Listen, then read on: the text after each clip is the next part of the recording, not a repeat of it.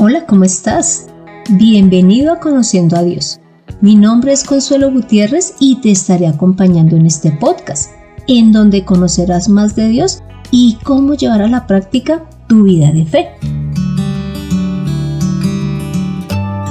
Te cuento que en varias oportunidades he podido predicarle a personas, ya sea, eh, digamos, esperando una cita médica, en el bus, en el parque, y muchas veces he tenido poco tiempo para hacerlo. Entonces he tenido que volverme diestra para predicarles la palabra, con el fin de que en esos poquitos minutos llegue eh, la verdad y llegue el Señor a sus corazones. Lógicamente les hablo básicamente de, del perdón de pecados, de la obra que hace Jesús en sus vidas y pues busco que esta persona reconozca y entienda que necesita de Jesús. Y te hablo de esto porque hoy vamos a continuar estudiando Juan 4 y vamos a ver específicamente una situación en donde se da la predicación de manera, diría que rápida, pero muy certera. Entonces, a ver, te cuento, mm, por si de pronto no has podido escuchar los episodios anteriores en cuanto a Juan 4, que es el episodio 103, el 105 y el 108, en donde básicamente podemos ver que Jesús en este episodio se narra que él pasó por Samaria, pues tenía que ir a Galilea, pero él aprovechó y también fue a Sicar, que es una ciudad de Samaria, y se sentó en un pozo que había sido construido por Jacob. Y allí llegó una mujer, pues que se reconoce como la samaritana, a sacar agua. Y Jesús le pide que le dé agua y ella pues reniega un poco de pues si no se hablan entre samaritanos y judíos ¿por qué él le va a pedir agua? Y entonces Jesús empieza a ofrecerle un agua diferente, que es una que da vida eterna y que hará que nunca tenga pues tengan sed. Ella inicialmente piensa que es un agua normal como la que tomamos todos los días, pero con el transcurrir de de la conversación empieza a notar que en Jesús hay algo especial y que le está ofreciendo algo que nadie más puede hacer. También Jesús eh, demuestra que conoce su vida, pues le habla de, de los esposos que ella ha tenido y eso logra que ella se dé cuenta que él es un profeta. Y a su vez ella aprovecha y le empieza a preguntar sobre la forma de adorar a Dios. Y cuando Jesús le explica esa forma de adorar a Dios que es ser en espíritu y en verdad y en cualquier lugar donde estemos, ella empieza a hablar del Cristo y Jesús se revela como el Cristo. Entonces ellos están en esta conversación cuando llegan los discípulos de haber ido a comprar comida. Y entonces, en este momento y en este episodio vamos a enfocarnos en lo que hace la mujer y en lo que hace Jesús con relación al pueblo de Samaria.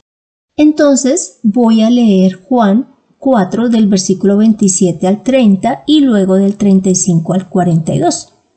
Entonces en el 27 dice, En ese momento llegaron sus discípulos y se asombraban de que hablaba con una mujer. No obstante, ninguno dijo, ¿qué buscas? ¿O qué hablas con ella?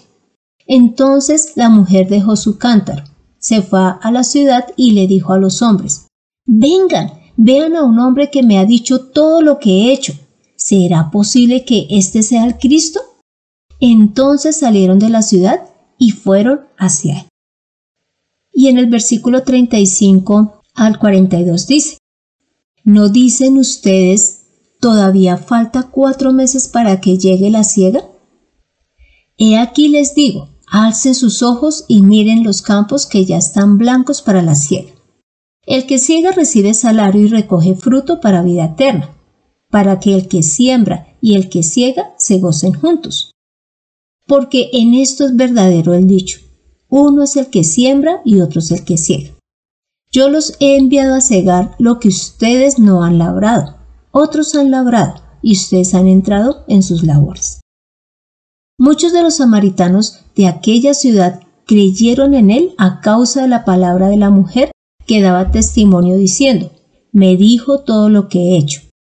Entonces, cuando los samaritanos vieron vinieron a él rogándole que se quedara con ellos, se quedó allí dos días.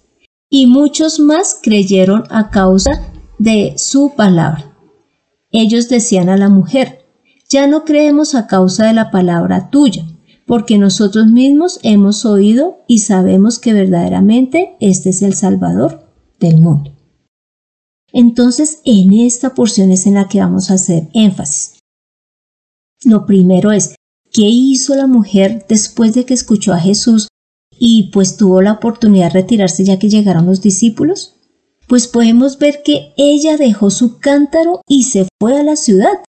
Y allí les dijo a todos los hombres que había visto a un hombre que podía ser el Cristo. Y logró Dice allí, entonces salieron de la ciudad y fueron hacia él. Imagínate. O sea, ella primero recibió de Jesús, recibió esa agua viva, recibió además la instrucción de cómo adorar a Dios. Y ahora, como vio que Jesús conocía todo de ella y que ofrecía algo diferente a los demás hombres, se fue a esa ciudad y empezó a acercarlos a Jesús. Y ella corrió de tal manera que logró que toda la ciudad se acercara a Jesús. Imagínate esa labor. Uno a veces eh, no le dice ni a una persona ni al vecino que se acerque a Dios y mira a esta mujer cómo después de haberlo escuchado decidió correr al pueblo y llevarlo a él. Después, pues dentro de, los episodios que hemos analizado, hay una porción en donde Jesús muestra que él tiene un alimento que es el realizar la obra de Dios y acabar eh, su obra. Esto lo puedes escuchar en el episodio 108.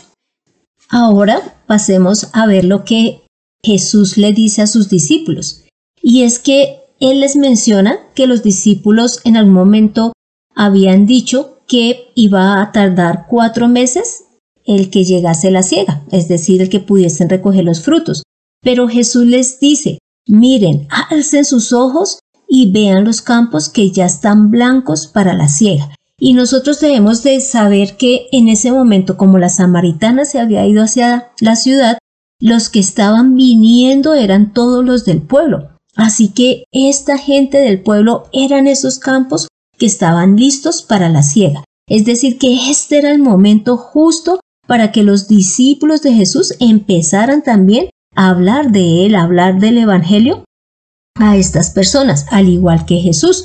Y luego Jesús dice algo muy hermoso y que va para todos nosotros, y es que dice, el que ciega recibe salario y recoge fruto para vida eterna, para el que siembra y el que ciega se gocen juntos. Es decir, hay una recompensa tanto para el que llegó después a realizar las labores como es recoger el, el fruto, como el que estuvo desde un inicio sembrando la semilla.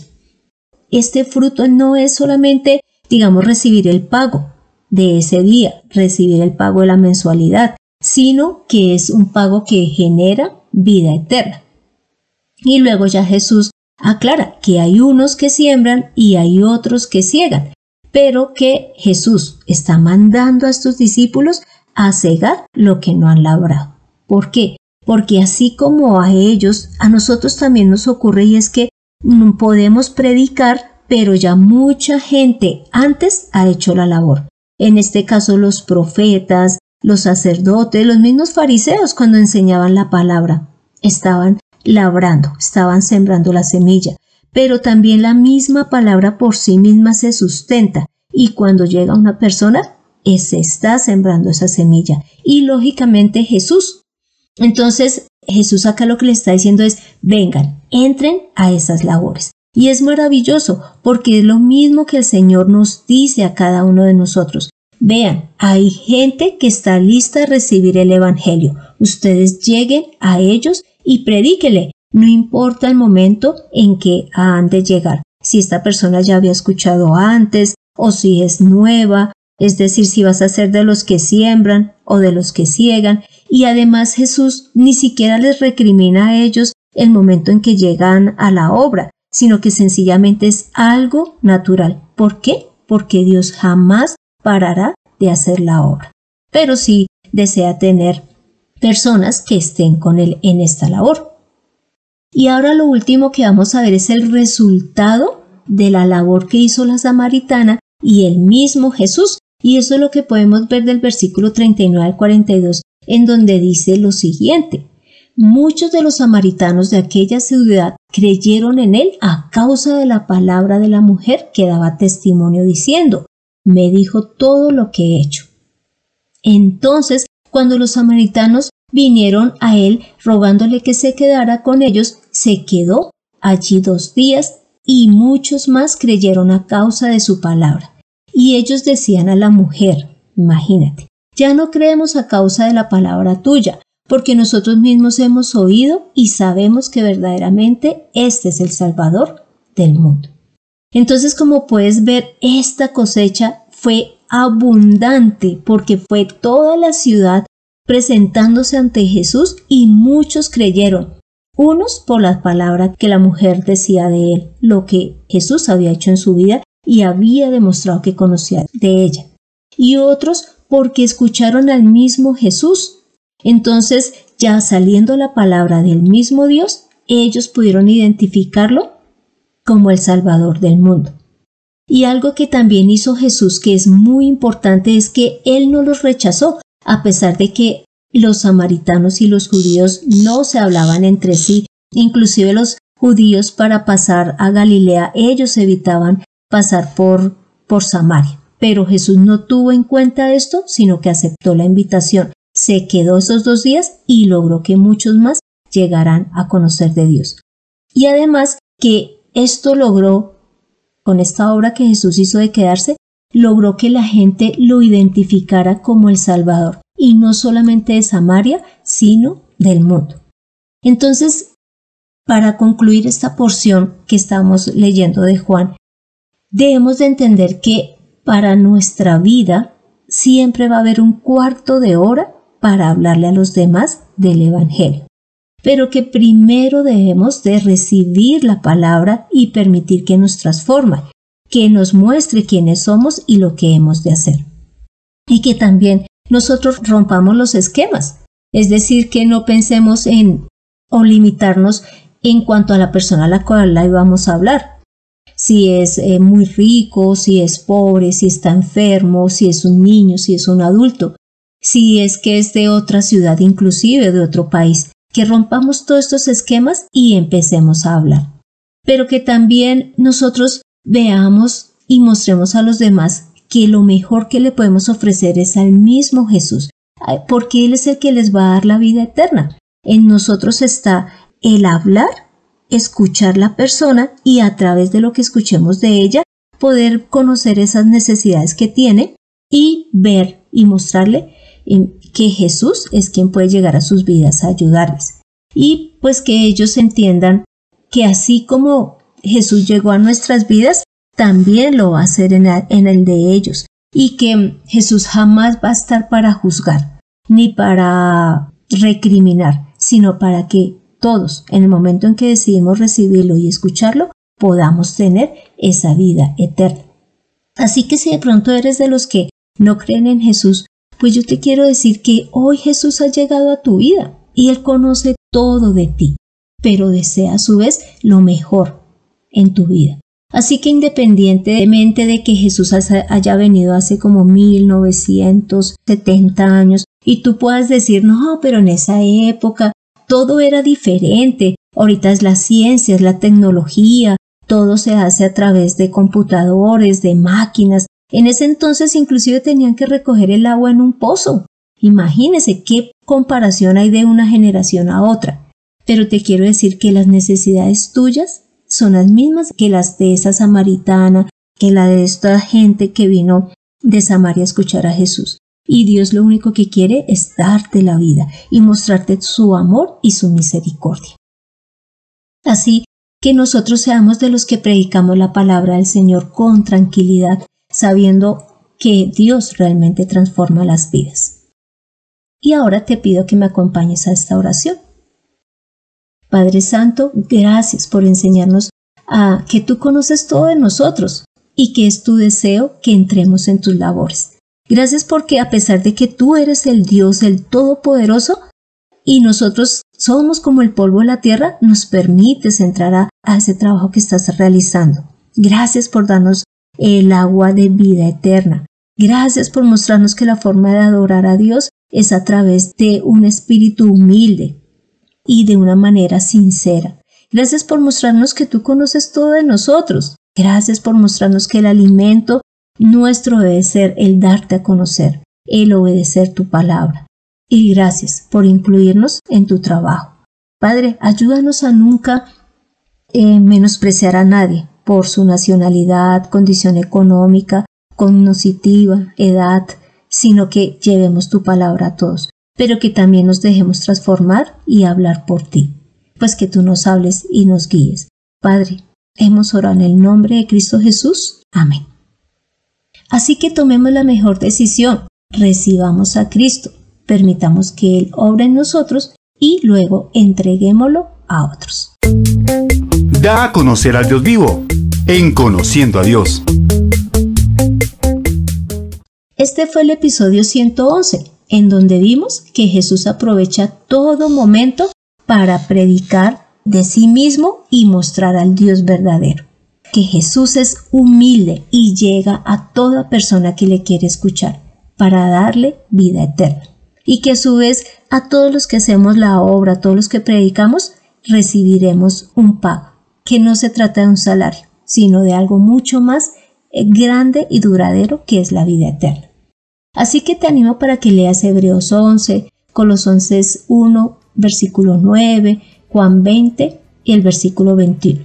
Y muchas gracias por escuchar este podcast mientras estás con tu familia, estás esperando para una cita médica o estás acompañado de esa persona que tanto amas. Y no olvides compartirlo con otros porque será de gran ayuda. Y si deseas que tratemos algún tema en especial o quieres estudiar la palabra de manera personalizada, puedes dejarme tu deseo en el correo de mirtaconsuelog.com o dejarme tu comentario en el podcast. Soy Consuelo Gutiérrez, tu compañera en este camino. Quiero darle las gracias a José Luis Calderón por la edición de este podcast. Así que aprovechemos nuestro cuarto de hora y nos vemos en el próximo episodio.